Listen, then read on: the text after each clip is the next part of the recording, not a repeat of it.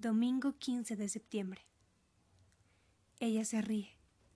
Yo le pregunto, ¿te das cuenta de lo que significan cincuenta años? Y ella se ríe. Pero quizá en el fondo se dé cuenta de todo y vaya depositando muy diversas cosas en los platillos de la balanza.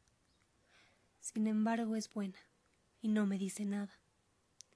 No menciona que llegará un instante inevitable en que yo la miraré sin sexo en que su mano en mi mano no será un choque eléctrico, en que yo conservaré por ella el suave cariño que se tiene por las sobrinas, por las hijas de los amigos, por las más remotas actrices de cine, un cariño que es una suerte de decoración mental, pero que no puede herir ni ser herido, no puede provocar cicatrices ni apurar el corazón, un cariño manso, apacible, inocuo, que parece un adelanto del monótono amor de Dios.